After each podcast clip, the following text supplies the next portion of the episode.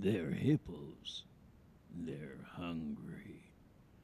In a world where men fly across the swamp in airboats, in a world where death comes without warning, in a world where it is man against two tons of flesh, there is hunger.